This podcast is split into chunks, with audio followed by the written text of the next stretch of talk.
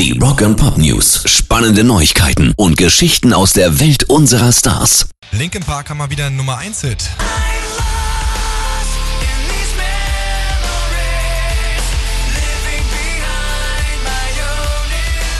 Letzte Woche haben die Jungs ja den wiederentdeckten Song Lost vom Meteora-Album veröffentlicht und der ist direkt bei den Billboards Rockcharts auf die 1 geeilt. Über 10 Millionen Mal wurde der Song in nur einer Woche gestreamt. Rock and Pop News. Haben Queen mit Stone Cold Crazy den Thrash Metal erfunden? Laut Brian May ist das wohl gut möglich. 1974 kam er raus und für die Zeit war das ungewöhnlich, in so einem Tempo zu spielen, so hart.